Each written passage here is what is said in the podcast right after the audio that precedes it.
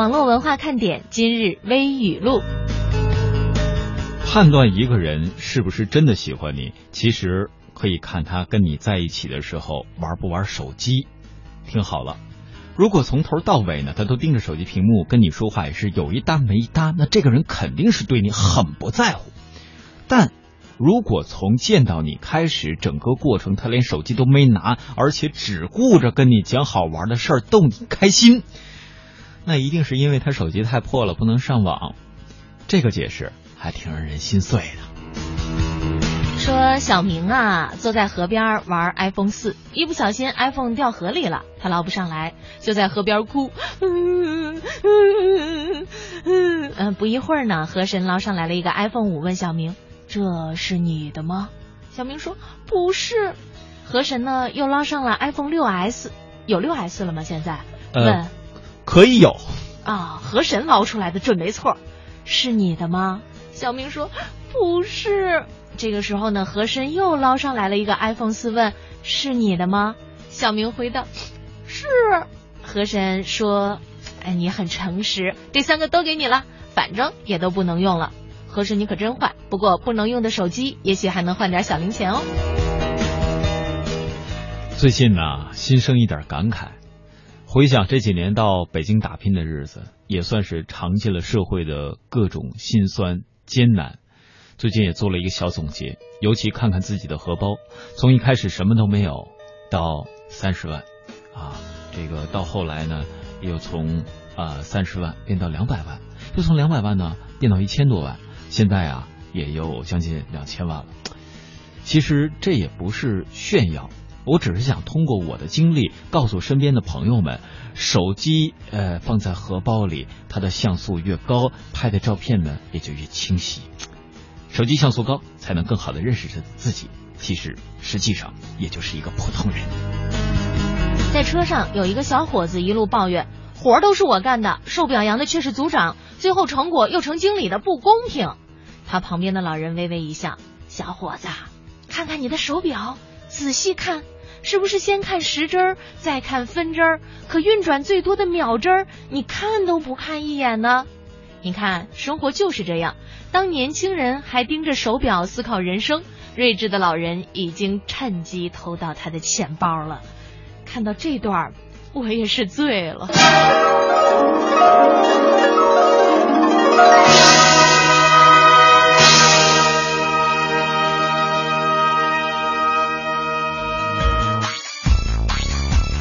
欢迎大家收听来自于中央人民广播电台华夏之声的网络文化看点。要说现在手机呀出的可真快，一不留神呢，iPhone 六 S 都在河神的手里边已经诞生了。嗯，重要是七点九寸的屏幕啊。呃，七点九寸打电话是一种什么样的感觉呀？啪啪的。当用那种大屏手机在打电话的时候，我觉得那声听起来都格外的飘渺，是吧？欢迎大家收听我们今天的网络文化看点。今天呢，是由小东和文燕在节目当中陪伴大家度过这一小时的时间。下午好，我是文燕。下午好，我是小东。刚才老鼠扛刀问了一句：“燕儿姐，你能哭的再逼真点吗？”可以的，燕儿姐，燕儿姐，要不我们我们踹一下。我们节目不是奉献笑，从来不带哭的嘛，也都是。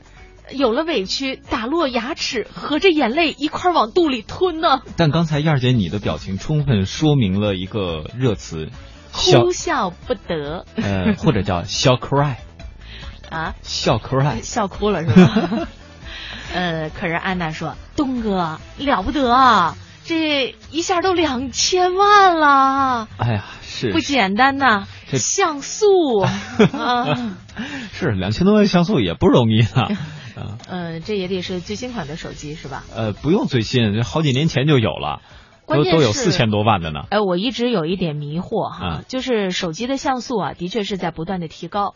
我原来用手机拍照啊，总觉得自己能够拍出上世纪八十年代那时候的朦胧美。嗯，现在我一拍照啊，什么脸上的那个皱纹啊什么的都看得特别清楚啊，不喜欢啊。这重点想表达什么呢？像素太高一点都不好。哦，认识自己看得太清楚。所以刚才两位主持人从两个角度和大家说，看问题的方法其实对我们生活有特别多的影响。就比如说，呃，刚才会游泳的猫他就说呀：“燕儿姐，你过得好香啊，好久没互动了，来冒泡了。”欢迎一下会游泳的猫啊！怎么大家都说我刚才那一哭把大家都给逗乐了？什么意思呀？啊，我这明明哭的很伤心，很不好。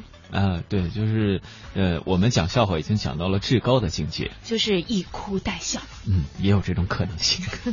在今天我们的互动话题呢，又响应一下我们听节目的各位吃货朋友哈。咱们今天的这个题目呀，特别的简单，就是说说那些年你吃过的最好吃的面条。啊，一到下午就犯困，你说这可怎么办呢？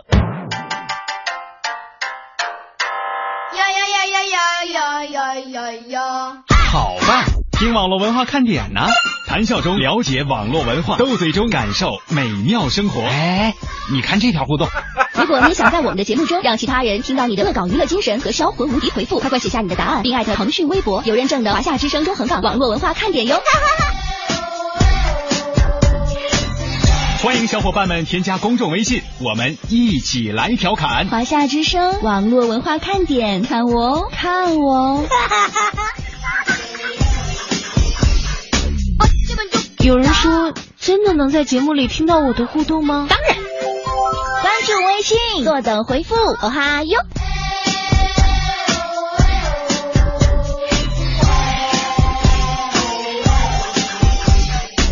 嘿，我那边呢？话说面条这个事儿啊，我觉得在南方和北方呢，大家都能够普遍接受，是吧？就是我们出差呢，来到我们祖国的南方地区，发现南方的朋友也是吃面条的。嗯，南方的朋友呢，到北方来，会发现北方的面条种类也非常的丰富。嗯，所以呢，我觉得咱们今天呀，在面条上起码不会掀起南北之争。为什么今天有了这样的一个互动话题呢？是因为最近我们看到了这样的一条消息。武汉热干面，哎，我想问一下，有没有我们湖北的朋友啊？据说有了地方标准，这里边的芝麻成分必须得高，不能够低于百分之五十。是啊，H 开头的湖北，还有 F 开头的湖南，这两个地方的朋友可以来跟我们仔细说一说。湖南、湖北 在湖北武汉呀，吃早饭呢叫过早。呃，那次去武汉的时候，我就发现，在路边有一个老奶奶，她挑了一副扁担，呃，一前一后就那么两个可以盛东西的这个这个器物哈。嗯。但是呢，它这个早点呀非常的丰富，包括了醪糟，哦，当然肯定有热干面了。哎。另外呢，还有麻团儿。哎，我就觉得，别看小小的一副扁担，做出的早餐种类也是让人觉得营养搭配非常的合理。而过早的经典吃食，在武汉那就是热干面了。嗯，小东有吃过吗？呃，有吃过。其实说到这儿呢，我忽然想到，大家对于主持人的一个呃定义或者一个形容词，叫做口沫横飞。那我觉得现在此时此刻，我把这条定义诠释的特别好。一说话的时候，绝对口沫横飞啊！大家听我们今天节目的时候，就感觉小东那个口水特别多，是吗？那武汉的早高峰啊，就连公交和地铁车厢里都会飘着热干面的味道。这是一万呃一位武汉朋友流着口水回忆的。当然了，可能在祖国的不同地方啊，大家的这个习惯不太一样。因为呢，这个可能很多香港朋友不太能理解。嗯，因为在香港的地铁里边是不可以吃东西的。嗯，是吧？就更别提飘着热干面的味道。对，大多数地方现在都不允许在地铁上或者公共场合里吃东西啊。嗯，特别是曾经我好像听说武汉，呃，最开始的时候没有做硬性规定，直到有一位就是这个别现象。呃，因为乘客好像带着热干面不但上去了，而且还吃的挺开心，所以从那之后也就呃明令禁止这个别现象，也让他不再个别，就呃整个不允许。而且我不知道各位有没有吃过武汉的热干面？这武汉的热干面啊，我第一次吃是在武汉的火车站。嗯啊，当时呢，我其实挺饿的，嗯，而且传说当中的名吃是吧？对，我一共吃了两家，一家呢是在火车站边上的小店里边，我说老板来一碗热干面。结果是一是一碗热干坨，呃，可能很多这个武汉之外的朋友啊，的确会有这样的一种感受，就觉得热干面好像是太干了，是吧？你想想啊，上班族急急忙忙的去上班，那你连汤带水的，让人家怎么吃啊？是啊，呃，这是我第一次吃，它真的就是一个面坨，而且吃下去呢，呃，除了咸，就感觉顶得慌，因为这个面坨太大了，我吃的急。呜噜一下就流下去了。呃，等到我第二次吃啊，其实也是在武汉火车站附近的一条应该是商业街的一个小胡同里，呃，一条小街上。你经常在武汉火车站附近出没啊？对，各位经常会到那儿看见我。有一人问。大兄弟，知道热干面在哪吃吗？那可能就是我哈。呃，当然我说我这第二次吃的就不一样，里边是真的加了很多的芝麻，而且呢，它改变了我第一次对武汉热干面的看法，就是它里边的芝麻含量特别多。呃，这样呢，你在吃的时候，为了保证芝麻的香气和面的香气能够很好的和你的口水融合在一起，就要小口吃，而且吃起来的时候，这感觉，哎呦，在大下午的时候，就好像特别热的天，你突然看见了。一呃一一大碗冰淇淋在你面前，而且还是绿茶抹茶，加上蓝莓，加上朗姆，哎呦，再加上巧克力混合在一起的味道，哇，太棒了！中间可能还夹心儿的，要不是热融的巧克力，要不然就是酸奶，哎呦，这个口味在你的口中，啊，太棒了！我觉得先打住吧，小东，你说那么多口味混合在一起的冰淇淋，你能吃出是啥味儿的吗？凉的呀。没错，这个热干面好不好吃呢？芝麻酱调料啊，非常的关键。那湖北省卫生计划委员会最新发布了武汉热干面食品安全地方标准，标准规定了热干面使用的芝麻酱调料以芝麻或者是芝麻仁儿为原料，或者是加入花生酱、大豆粉、植物油、食品添加剂、食用香精等制成的半固态调味料，芝麻或芝麻仁儿的成分。不少于百分之五十，面块 pH 值的范围呢在七点二到九点二之间。嗯，哎，你可别小看这标准啊，它不仅是咱们吃货们自制热干面的秘诀所在，也是相关监呃相关的监管部门的监管依据。我们也期盼着各地能够多多的出台一些看似鸡毛蒜皮的食品新标准，真正守护咱们老百姓舌尖上的安全，也让大家可以吃到更美味、更安全的各式美食。呃，刚才呢，我们看到有一位朋友，应该是勿忘我，就说两位，我可就是湖北的呀。嗯，湖北人。嗯啊，你这是福建人说的，我们湖北人。嗯，外星人小飞说我是湖南的，还没吃过呢。那你可以说说在湖南有一些什么美味的面条？嗯，老鼠扛刀说吃过最好吃的面呀，叫杂酱面。拌着杂酱吃，想想就饿了。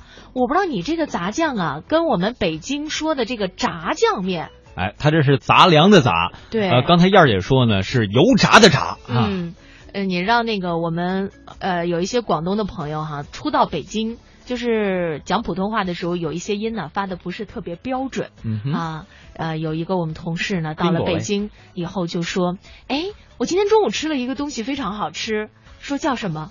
哦，叫炸弹。这他说的是什么？炸弹啊，炸弹哦，就是北方讲的煎蛋哦。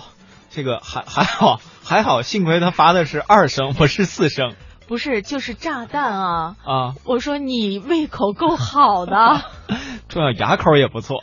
不知道这个炸酱和杂酱啊，是不是一种酱？嗯呃，小螃蟹啊，也说是湖北的。Z F 说网上嗯，这个 Z F 这一会儿再说啊。嗯，小肥肉说，我吃过的，我觉得最好吃的面条是小时候爸爸用剁椒豆豉做的。小的时候家里条件不好，能吃面条啊，就等于吃了肉一样。一直到现在，我都很喜欢吃。礼拜天准备回老家吃面条了。哎，这还真是。其实说到了面条，我不知道各位的生活习惯，但是在我接触到的，包括看到我们目前回复的好多朋友他们的这个留言当中，都说。爸爸妈妈的味道就是那一碗小小的面条，嗯，可能没有太多的呃调味料，甚至里边呢只是除了面条之外有那么零星的呃菜叶或者是西红柿这样，但却饱含了自己所有的对于童年的爱呀。嗯，所以呢，我们可能在一碗面当中吃的不仅仅是味道，更多的还有家乡的那股亲情，是吧？所以在香港 TVB 剧当中，为什么那句经典台词就是“小东，你饿不饿啊？我给你煮碗面吃啊？”是，那是有道理的，对吧？为什么不说“小东，你饿不饿啊？我给你煮碗米饭吃啊？”“小东，你饿不饿？我给你做个炸弹吃啊？”好像煮粥的比较多，煮饭的比较少吧。饭丁饿啊！贵州山咔咔里的农民说：“两位好，要说我吃过的面呀，那就是兰州拉面，还有呢是炒烩面，现在呢还回味无穷。”嗯，英曼说了，说呃，我想到的不是南北方的面条，我想到的是乌冬面。哎呦，他说放点金针菇、西红柿、肉末、白菜，再打个鸡蛋花，哎呦，那味道棒棒的。我跟你讲，你要再加点紫菜，更棒。我不知道在听了我们今天下午三点到四点直播的节目的各位朋友，有几个会选择在晚上回家煮碗面条吃哈？嗯，可是安娜的这个经历我觉得很有趣，可能也有很多的朋友啊会有同样的经历。她说，我觉得最好吃的一碗面是我们家第一次吃到的一碗方便面。哦，方便面，嗯啊，吃完是怎么了呢？香啊！方便面一般都是煮起来会感觉特别香，就是看别人吃的时候，闻着别人吃的那个味道会特别香，自己吃起来就差一点。哦，这个就是在比如公交车，呃，不是公交车，应该在火车上遇到的会比较多。呃，当然，如果要是真的有哪位朋友把方便面带上了飞机，然后再一煮一泡，哎呦，这样真的好吗？我我在飞机上真的就遇见过一次，是吗？不是这个咱们国内的航班，是国际航班啊。哪家公司我就不说了。还提供方便面呢？是乘客自己带上来的。这当然都可以啊。可是安娜还说了一下啊，她说重庆最好吃的面条是小面、担担面儿。还有炸酱面，味道都相当不错。但是在我的记忆里，最好吃的一碗面是小时候几岁的那个时候能够吃上一碗方便面，那真是美味佳肴，根本不像现在。记得那个时候妈妈生病，爸爸给她买了一碗方便面，可是她告诉我不好吃，他不吃让我吃。啊，我吃的好香啊，还边吃边想，这么好吃的，妈妈怎么会说不好吃呢？现在想起来，感觉自己太不孝顺了，对不起妈妈。挺好的，我跟你讲，方便面也不算什么健康食品哈，替妈妈吃了挺好。对，现在还有一个朋友开启了新的品类，生活是个动词儿。他说呀，我最喜欢吃的那必须是东北的大冷面。哎，其实说到冷面啊，有各种各样的回忆。比如说到冷面，有很多朋友脑海当中浮现的会是咬不断的故事，嗯，因为冷面都比较长，要用剪刀剪开。呃。呃，不单是剪刀剪开，因为它在这个做的时候啊，经常就是一长条，呃，它又比较有韧性、有嚼头，再赶上有的朋友呢，他吃的时候比较狼吞虎咽。就经常就会出现咬不断的故事了啊！当然，这个具体形容呢，我觉得在节目里，尤其大下大下午的时候，就不跟大家讲太细了。你看，被遗忘在角落里的小豌豆，还让不让人上班了？让不让人上班了？我让你上啊！我没说不让你上啊。是大家说说着美食，想着上班，这感觉呀，真的。太奇异了。实际上呢，到了夏天呀，很多的朋友会利用自己的节假日呢，准备出去走一走，是吧？有没有想过去到更远一点的地方，到大城市当中去旅旅游，去趟小东的家乡铁岭？你们城里人真会玩。接下来我们要说的这个，可去的是真够远的了哈。呃，说到我们现在很多朋友所在的这个地儿特别热，是吧？嗯。这个时候有一些什么样降温的方法呢？心中有冰雪。啊！立马凉下来啊！就是心中有冰雪，气这怎么讲？应该是，反正别人出别人的汗，我凉快我的。所以呢，我们给大家说说南极和北极。那可能很多人的印象啊，还停留在初中的地理课本上。南极有什么？有企鹅。北极有什么呢？有北极熊。极圈里还会有极昼极夜现象。那这两个冰雪和海洋的世界听起来实在太遥远。不过，随着出境游市场的迅猛发展和很多朋友旅游需求更加多样化、个性化，人们对于到南极和北极旅游的兴趣也越来越高。旅游机构也在发力布局。是的，那就在最近呢，淘宝拍卖和从事南北极旅游线路的极之美旅行社联合推出了一张北极游的船票的拍卖。那这张起拍价一元的产品呢？呃，一共收获了二十二人三十六次出价，最后成交价格为十点一万元。购买者呢是一位五十多岁喜爱冒险的男士。极之美旅行社工作人员是这样介绍的：这比正常的价格要便宜将近一半之多，便宜一半。北极我们去的是北极点，跟北极圈不太一样。正常了，北极我们只做北极点的是二十万一个人，就是目的性比较强，就是去地球的最顶点。嗯，坐的破冰船去，全世界就唯一这条船，全世界每年只有六百人能去，这就是这个产品的最独特的地方。到到北极去旅游，那感觉会是什么样的呢？就是从火炉当中来到了冰天雪地的地方，必须得穿上羽绒服才可以。嗯，北极船票呀，从今年五月份开始出售，剩下最后一张呢，就放到了淘宝拍卖上，起拍价一块钱，最后拍出了十万块钱。哦，这还其实啊，我心里落差好大啊。它但它是很便宜啊，真的，如果去一趟北极还挺贵的。我们说现在稍微出趟远门，你没有个几万块钱下不来。你要想啊，去北极，这中间可不是光飞机就行的，你得有飞机吧，有火车吧，有自行车吧，你还得坐段汽车吧，中间你还得走段路呢。有很多冰面，汽车过不去，你走路害怕。滑着呢。呃呃，对，滑有可能都不行，你还得爬着走。滚着呢，翻滚吧，宝宝。哎，你看这个行程的确挺复杂的。那按照既定行程呢，游客会在七月八日搭乘国际航班飞往芬呃飞往这个芬兰的首都赫尔辛基，之后呢再包机前往俄罗斯摩尔曼斯克，登上五十年胜利号这艘世界上马力最强大的核动力破冰船，开始你的北极之旅。你看，它这船都有讲究，破冰船，嗯，好的冰船它都不能让你坐。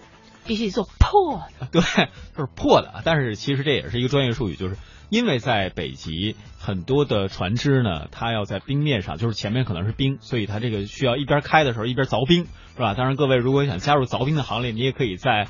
船前面拿个凿子，咣咣咣，在这在这凿。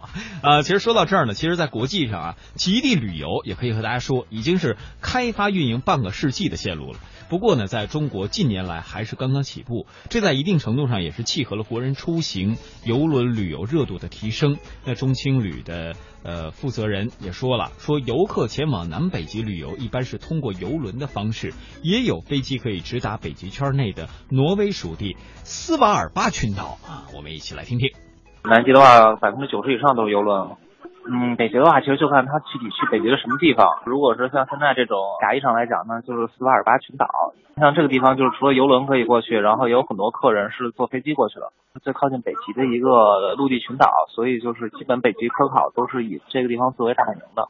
北极旅游一般所说去北极也是把这儿作为一个主要目的地，城市里面也有很多跟北极相关的一些观光的项目。然后客人的话可以从挪威啊坐飞机直接过去，游轮选择会更多一些。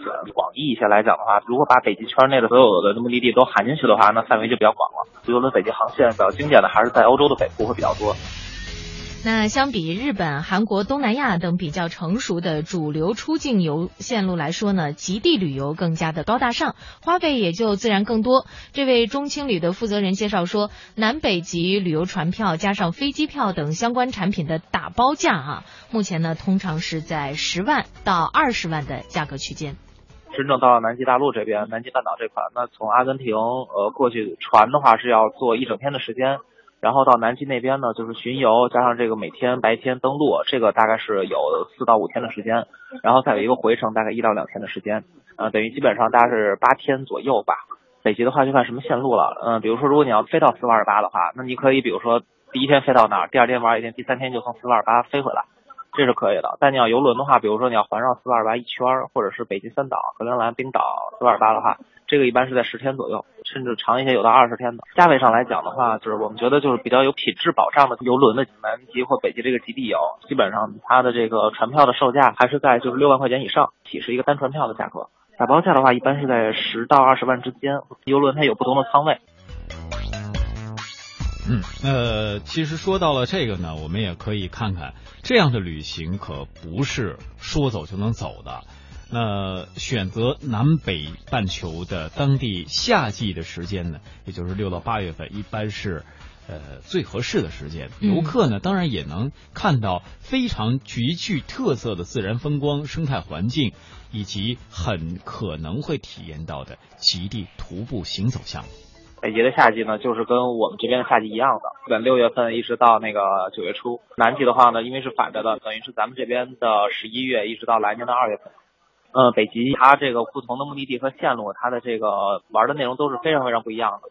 那么如果是南极的话，就比较单一，因为现在南极的游轮百分之九十呃都是就是以南极半岛作为目的地，纬度最高的那一块陆地。然后那边的话就是主要还是冰川，然后冰盖，然后有企鹅。电视上经常看到比较典型的南极的风光。大概形式呢，就是船停到就是指定的这个登陆点的附近的海面上，然后呢，这个大的游轮会放出一些小的这个呃观光艇，然后呢，游客呢就分批次乘这个观光艇，然后到这个南极大陆或者是冰盖的边上，然后再登陆，然后再看企鹅或者是看冰川等等。听了以后觉得挺想去的，有大企鹅。关键是我参加竞拍的话，一定接受不了那么贵的价格。嗯，我觉得这个一般人可能冲到个两三万左右，是不是就是已经觉得挺多的了？是啊，嗯，但真的是作为驴友来讲，嗯，因为前段时间就是上周六吧，还参加了一个到北欧去旅行的这样一个分享会，当时他们分享了很多极昼、极夜还有极光的照片，特别是在茫茫的一望无人的大森林里。开雪橇的场景之后呢，我对那边本能的有了一些希冀。当然呢，我也很担心兜里的钱。我问了一下到那边旅游的价格之后，我就心凉了半截，也没凉了半截，反正凉了三分之一吧。跟北欧的天气倒是挺应景的。实际上呢，今年上半年很多朋友喜欢说的那句话：“世界那么大，我想去看看。”但是去看看呢，咱也不能光穷游啊，不是？要也得有点这个经济基础，是吧？嗯。那今年三月一号从上海启程的国内第一个八十六天的环球游轮之旅啊，这个旅游业媒体人有一位叫陈曦的，他就说。环球旅行、南北极旅行，那都是带着某些特殊意义的。它不是就到那儿上车、上船拍照、下船那那那那那什么的，是吧？如果单纯去为了观看目的地的话，环球旅行并不一定是最好的方式，因为你在每个点的停留时间都比较短。但它的意义在于，首先它是环球，相当于像去南极、北极一样，是在旅行中是一个可以说的一个东西。欢迎大家继续回到我们的节目当中。今天我们的互动话题呢，就是说说那些年你吃过的最好吃的面条。哎，陈在微博上说，说到面条啊，肯定是我们河南的焖面了。我老婆做的很好吃。还有呢，上次去饭店吃的这个油泼面呀，也非常的好吃。呃，我记得我曾经看过啊，就是有一些面食地区的朋友，呃，找女朋友的时候有这样的一个标准。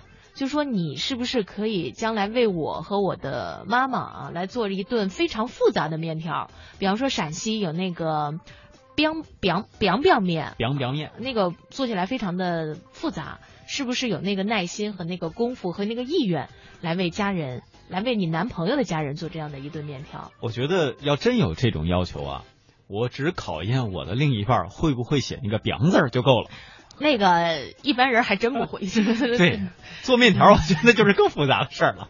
给力的小伙伴也在微博上说，在哥哥家吃的奶酪白酒扇贝意大利面，哎呦，哎呦，听着这料挺丰富啊。他说重点呢不是扇贝和意大利面，而是他给我放了很多很多的奶酪。啊，你合着爱吃奶酪？我觉得他放的酒也应该不少，这样你怎么能够？夸他的奶酪好 吃呢，呃，当然说到了面食啊，或者说说到面条，我不知道份儿算不算。刚才呢，这个会游泳的猫就说，还是老妈做的份儿好吃，螺蛳粉儿啊，那每次回到乡下，老妈都会特意做一碗螺蛳粉儿给俺吃，吃的可开心了。啊，不知道你你确定人家是河南人吗？呃，我我这演绎一下，我只是表达了羡慕。呃，螺蛳粉是吧？嗯，听闻其名，但是呢，一直没有吃过，不知道是什么样的味道。青爷说，我就是湖北的，天天吃热干巴呃热干面吧，觉得腻；不吃吧，又觉得欠那么一口。不过我最爱吃的呢，还是兰州拉面。嗯，A K K Baby 也说，哎，我们湖南新晃的牛肉面很好吃，面里面加有我们那里的山牛肉，还有呢桔梗、西红柿。特别好吃。其实我觉得今天我们来晒一晒自己曾经吃过的面条，有一些面条啊，就是各地的那个特色啊。下次我们再到那儿的时候，我们就不妨来尝一尝这些只有当地朋友才知道的特色。哎，呃，其实说到了今天晒这种面食，我觉得比喻是很重要的。用什么样的比喻能够吸引大家对你吃过的这样食物的一种好奇心，甚至味蕾，甚至口水，很重要。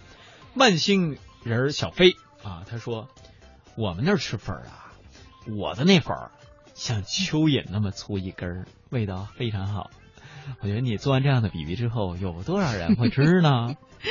蚯蚓，这个能说个别的词儿吗？嗯，刚才可瑞安娜说了，说我中暑了，求燕儿姐、东哥安慰，头疼，四肢无力。呃，如果按传统来讲啊，多喝点水，对，多喝点热水。但是这样的话呢，就会让大家觉得不是那么给力，是吧？嗯所以呢，中暑了多喝点绿豆汤啊。当然，其实说到这儿，呃，忽然也想到，我们总是男生去安慰女生的时候，会说你多喝点水啊。嗯，各位女生安慰男生的时候呢？就女同胞们，你们也听好，嗯以后当你们的另一半儿啊，他玩游戏这关没过，或者是写文案写不出来，甚至于是他和领导谈事儿被领导驳回了，你也要语重心长的安慰他，亲爱的，多喝点水啊。亲爱的，还是来碗面吧。小飘说，吃面长大的孩子，现在在深圳，感觉所有的面都好吃。鹏这个，啊，你这是冻着了吧？呃，主要是刚才我觉得有很多人啊，在听到多喝点水这句话之后啊，呼唤了一下我。鹏说的这个经历，不知道咱们听节目的朋友们是不是能够感同身受？他说：“我吃过最好吃的是小时候吃的干脆面，里面还有一张闪卡呢。哦，还有很多人专门为了这张闪卡去买很多的干脆面。那个干脆面是一个小动物的名字来命名的。上课的时候，一旦老师转回去在黑板上写板书，下面就会响起一阵小耗子们啃面的声音。小燕儿啊，你嘴里那是什么？呃，我先吞下去再说。不过干脆面要硬吞的话，毁灭罪证啊！对，跟热干面它吞的感觉不太一样。热干面毕竟是软的，干脆面是硬的，各位一定要注意安全啊！我记得那个上学的时候啊，就是上小学，很多男生也不怎么太在意自己的形象。北方到冬天又比较冷，有男生就冬天感冒流那大鼻涕哈，嗯，就一把鼻涕一把方便面的是吧？我说就那个上课的时候就老是就这样老吸溜嘛。嗯，后来我们那个教数学的老师终于忍无可忍了，转过头来说：“出来，出来，到底谁在那吃面条呢？” 你们老师好会讲冷笑话。其实小学的时候很多这种很好玩的事儿，比方说同学们就是冬天的时候，男生啊出去课间运动的时候都会那个玩比较，比方踢球啊什么的。嗯回来以后特别热嘛，就在冬天的时候脑袋上就开始冒白气儿啊，就感觉任任督二脉打通了。就像练功一样，每一到上课的时候，哇，底下一排练白气儿的，老师都不敢说话。嚯，什么情况？这都开始练功了是吗？呃，慵懒的猫咪啊说的这个四川的燃面。呃，还我真的连听都没听说过。四川的燃面噻，这个“燃”是燃烧的这个这个字啊，嗯，可以给我们具体的介绍一下吗？听起来就会觉得不一般。嗯，哎，嗯这还真是啊，是不是这个面条要一边着着一边吃，外焦里嫩的，一咬嘎巴嘎巴响的？嗯，小宝说，我热干面呢没吃过，但是我吃过最好吃的面食都停留在上个世纪九十年代的沙县拌面。这个面捞出来之后，浇上正宗的花生酱，撒上一些葱花，那颜色，那香味儿，还有不断咽口水的我，馋死了。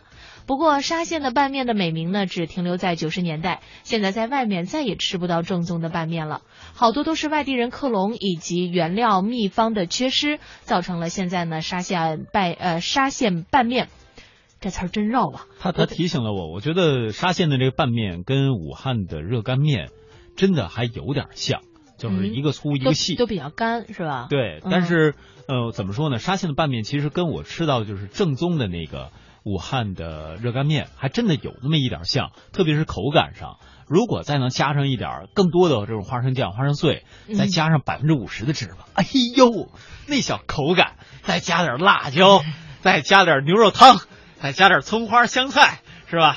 你再加个小菜儿，加个卤蛋，哎呀，这就是一碗标准的兰州拉面。大家有没有发现，其实我们真正的吃货原来是小东哥哈、嗯他说告诉大家，想吃正宗美味的沙县拌面呢，还是要到我们福建，到我们福建沙县本地来品尝，包你不会失望。嗯。大家以后到沙县的时候啊，可以去尝一尝小宝推荐的这个沙县拌面了。是的，其实说吃到面，发现今天大家对面的种类啊讲究还挺多。比如刚才陈子健旅途当中，他还说了阳春面的事儿，他还很详细的描述了，说扬州阳春面也是光面。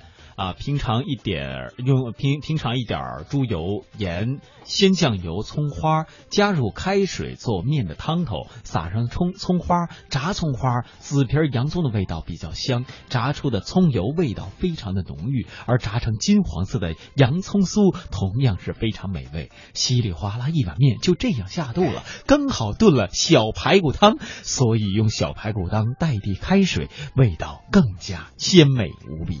所以借着他这话，我其实想说，面好不好吃，调料很重要啊。嗯，因为面条本身它实际上是非常的百搭，所以呢，就看下面的这个人呀，他的各种用心。如果他是非常有创意的话，那么可能就会像给力的小伙伴一样，被里面好吃的某种。呃，食材给吸引住了。关于面条的话题呢，也欢迎大家继续进行。接下来呢，我们要告诉一下准备找朋友的我们的各位听众朋友一个好消息啊。哦，也算好消息吧。有报道说，互联网巨头阿里巴巴、腾讯和复兴国美以底价呢，获得了坐拥广州一线江景的地块。那有意思的是，参与这次地块竞购的没有地产大亨，竞购现场呢也没有出现疯狂举牌。据南方都市报报道，美宗地块只有一家企业报名，直接进入签约环节。原因呢是这次拍卖对报名企业的准入门槛比较高，条件基本就是为电商巨头们和从事。互联网的大佬们量身定制的。嗯，哎，说到这儿还挺有意思啊。所以说呢，这个复兴、阿里巴巴、腾讯、国美四家呢，花了七十八亿在这个地方也买了地，并且很快就做起了邻居，就是广州的琶洲。嗯。呃，此前呢，还有媒体透露啊，说腾讯想在琶洲打造微信总部，阿里巴巴旗下核心教育培训部门淘宝大学，还有微商领袖联盟等已经落户了这个地方，而复星集团的南方总部以及国美集团的电商总部均有意进入这里，这恐怕也都不是随便挑来的风。根据规划文件显示，腾讯地块将建有健身中心、媒体中心、酒吧，地块还可以配置员工宿舍，但是占地块计容这个容面积的不能超过百分之十五，员工宿舍只租不售，不可以分割转让。那阿里巴巴的地块上呢，规划有一处电商体验店，所以呢，我想告诉一下我们各位即将毕业的朋友，到广州去工作应该是一个不错的选择。说腾讯这里边会有卖面的，那一定会有啊！啊，他会卖什么面？我觉得应该会卖，大家说说看吧。我们等待大家的回复，说说腾讯这里边有什么面啊？再说一下我们的互动方式，两种，一种是在我们的微信上，各种呢各位可以在公众微信账号当中搜索“华夏之声网络文化看点”，另外呢，就是在腾讯微博当中也可以搜索“华夏之声网络文化看点”。我是你们的网络文化看点，你们是我的小点心，伴着你们，你们也伴着我。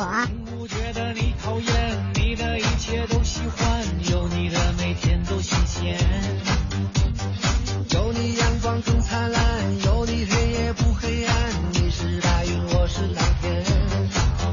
让我点亮你们生命里的火火火。也让所有种下的希望都能有所收获。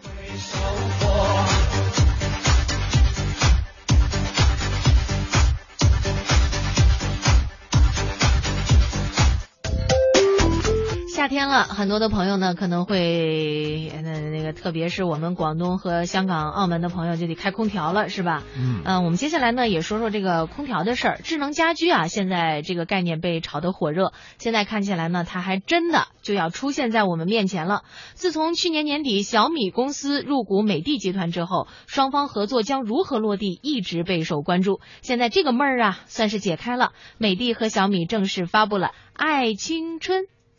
这跟你的节目小东平常主持的另外一档节目名字他们一直想跟我谈冠名的事儿，但是呢，这个青春，我说咱们不能随便冠名，你们先得拿出来十台八台当我们的节目奖品。你要拿出来上一百台，那我们可以谈谈冠名的事儿。你要是以后只要是嗨青春的用呃这个听众可以免费使用、免费体验，那我觉得冠名这事儿咱们有的聊是吧？非常有的聊啊。是，呃，这个智能空调呢，就是主打和小米旗下产品的一个互联。嗯，那这个互联是什么意思？其实说到这空调，还真的提到了情怀的事儿。因为呃，我我没有关注这个广告语啊，但之前听闻广告语说这是年轻人的第一台空调。呃，我作为年轻人，我没用上这第一台空调，也挺好的。你好意思这样讲吗？呃，美的家用空调事业部的副总裁李强介绍说，这款空调呢，采用了小米提供的物联网技术，并且能够通过小米手机还有手环来进行智能控制。真的这么神吗？重要的智能化主要是在跟小米的手环可以联动，一个就是可以用手环来实现自动的开关机，当自动的走入家庭的时候，可以感知到人进来了，它算法会自动的进行开机，就离家和回家自动开关机。第二就是说，它可以跟睡眠，我们空调会有睡眠模式，就进入深睡了，我们制冷的时候把温度调高，这样它就不让你晚上会冻着。第三个就是能根据你白天运动状态，选择晚上不同的这种空调的制冷的状态。比如说你今天运动的很多，那调节的温度可能就会风速会柔和一些，温度会降低的更多一些。我们也询问了一下，这个爱青春空调一匹和一点五匹变频空调的价格呢，分别是两千六百九十九和三千零九十九元。之前呀，市场一直有传言说小米将会推出一款不到一千块钱的空调产品。现在来看，这个价位似乎和小米一直坚持的低价政策是不太符合的。嗯，但这怎么说呢？因为毕竟不是小米自己推出的嘛，是吧？呃，美的的家用空调事业部的副总裁是这样说：，其实这两款空调呢，不能算是小米的产品，因为品牌仍然是美的的。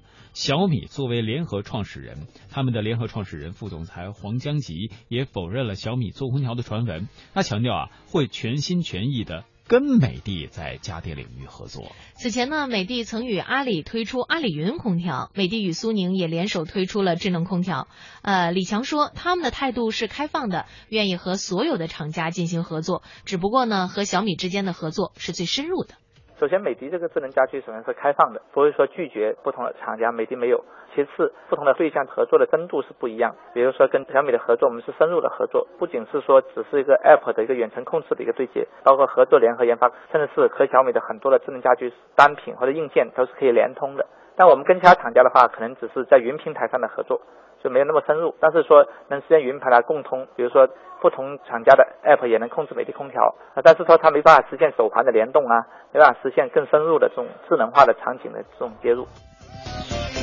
你想想看，用手环来控制空调，是不是以后就不用遥控器了？嗯，这不单是不用遥控器，我觉得，呃，各位也可以透过这个现象关注到一种未来，应该说大行业的生态圈或者叫生态链的打造。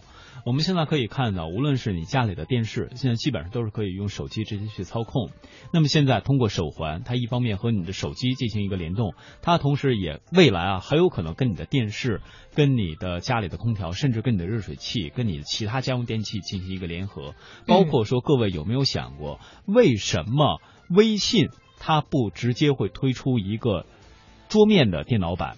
而必须要通过你的手机登录。其实它未来在做的就是占用你的时间，不停的去切入到你生活的方方面面。像现在的这些所谓的智能领域，特别是智能硬件领域的开发，为什么说现在虽然我们知道，呃，这个智能的可穿戴设备本身。它发展到现在仍然还是一个初创期，但是还会有大量的风投、大量的资金、大量的研发进来，都是希望能够跟我们个人的生活进行一个最全面、最密切的接触，这样获取你的大数据的这样的总成，进一步来研发他们的产品。所以，我们大家不可能说回避掉这个趋势，但我们如何应用好这个趋势，跟随这个趋势去做一些。自己的尝试，发展一些自己的想法，可能是非常非常应景，也非常非常合时宜的一个事儿。嗯，刚才小东说的呢，是从行业发展的这个角度来看，我觉得其实对于我来讲啊，特别感到高兴的是什么呢？因为我家里边的家用电器多哈，这个遥控器啊，就经常容易找不到。嗯，呃，我经常可能会发生拿着遥控器找这打电话找手机，哎，怎么拨不通呢？哦嗯、就发生这种情况。如果以后要是一个手环可以解决所有的问题，比方说，啊，他侦测到。这侦测这词儿合适吗？嗯，我快到家了，嗯他就先把空调给我开开了，是吧？热水器里边的水也烧好了、啊，呃，饭也开始做了哈、呃，我我真是觉得家里边儿有个人给他打个电话，以上各项都能实现啊。其实这个现在已经可以实现了，燕儿姐。为什么这么说？现在有很多可能在二三线城市已经推广，像一线城市现在也都有了做这种智能家居。未来只需要在你手机里安装一个应用，它可以甚至你家里的窗帘的开关，嗯，呃，包括刚才我们说的电饭锅，然后嗯所有的家用电器基本上都可以连通，甚至于说开不开灯这些，完全都是可以实现的。对，像这个扫地也可以有机器人了，嗯是吧？机器人儿。嗯，我说的也没错啊，对我我没说，我就是忽然想到这个机器人儿和机器人人是吧？前者可能会想到一个就特别高像钢铁侠一样那样。对，后者呢就可能小 到处乱转的 哈。那美的方面表示，将在五年内投资五十亿元，升级在全国六个制造工厂提供定制化空调产品服务。未来呢，美的智能家居体系会和小米智能家居结合，由传统家电制造商转型为智慧家居服务商。那美的和小米的分工也很明确啊，美的负责家电硬件的制造，小米呢则会充当血液和连接的作用，专注于传感器和协议的互联。家电专家梁振鹏认为，两家公司推出的第一款产品还算是可以啊。现在这个智能家居产业在中国来说也是刚刚起步，所以我们还不能说是哪个厂家推出的产品就是完全是人们理想中的。但是总的来说，美的和小米联合发布的这个智能空调或者智能家居产品，相对来说在这个家电行业还是走在前列的。那么目前啊，不论是国内还是国外，大型的手机厂商加上大型的家电厂商加上第三方的中小厂商的模式，似乎是智能家居领域扩展的一个主要的模式。小米和美的的合作，也正迫使他们各自的竞争对手走到一起。比如说，魅族和海尔。在智能家居领域，六月初，魅族的副总裁李楠曾经表示：“我们被推过来很多合作伙伴，海尔来找我们，是因为小米跟着美的走了。”有分析认为呢，现在智能家居领域可能已经出现了阵营的分野，但是家电专家梁振鹏是不认同这样的观点的。智能家居的产品可以说还没有被消费者所广泛的接受和认可，所以也就是说，智能家居到现在为止，它也就刚刚开始。在大家对智能家居都搞不清怎么回事的时候，对智能家居的产业盈利模式和发展方向也处于探索阶段的时候，呃，远远还谈不上说是哪些厂家他们之间划分地盘，或者说是我是代表什么方向，他是代表什么方向，大家都是在尝试。大家都在尝试，我们也拭目以待，看看结果哈。沈华侨也说，说华为手机呢，现在已经有这种智能遥控了。嗯，我觉得物联网的技术会在我们的生活当中越来越多的呈现。其实一个特别好的物联网技术啊，就是什么？就是现在夏天了，你要是开车出去，然后那车在停车场里边，地上的那种停车场停太长时间以后，等你刚一到车里边，就会特别特别的热。嗯。就是如果以后这种物联网技术可以解决的话，那你提前开空调，对，提前开空调，这已经不是梦了，已经实现了。是吗？为什么我想的都已经实现了呢？就是你的生活不再只是梦境。好吧，我终于回到了现实。呃，其实这种应用虽然说现在铺开的面儿不是那么广泛，但确实都已经有所使用了。比如说，各位呃有几有某几个品牌的车哈。呃，它可以跟这种苹果的设备做一个连接，上面有苹果的 Podcast 或者 iTunes 的这种呃软件在，你只要到车上大吼一声，我不知道网络文化看点现在有没有实现。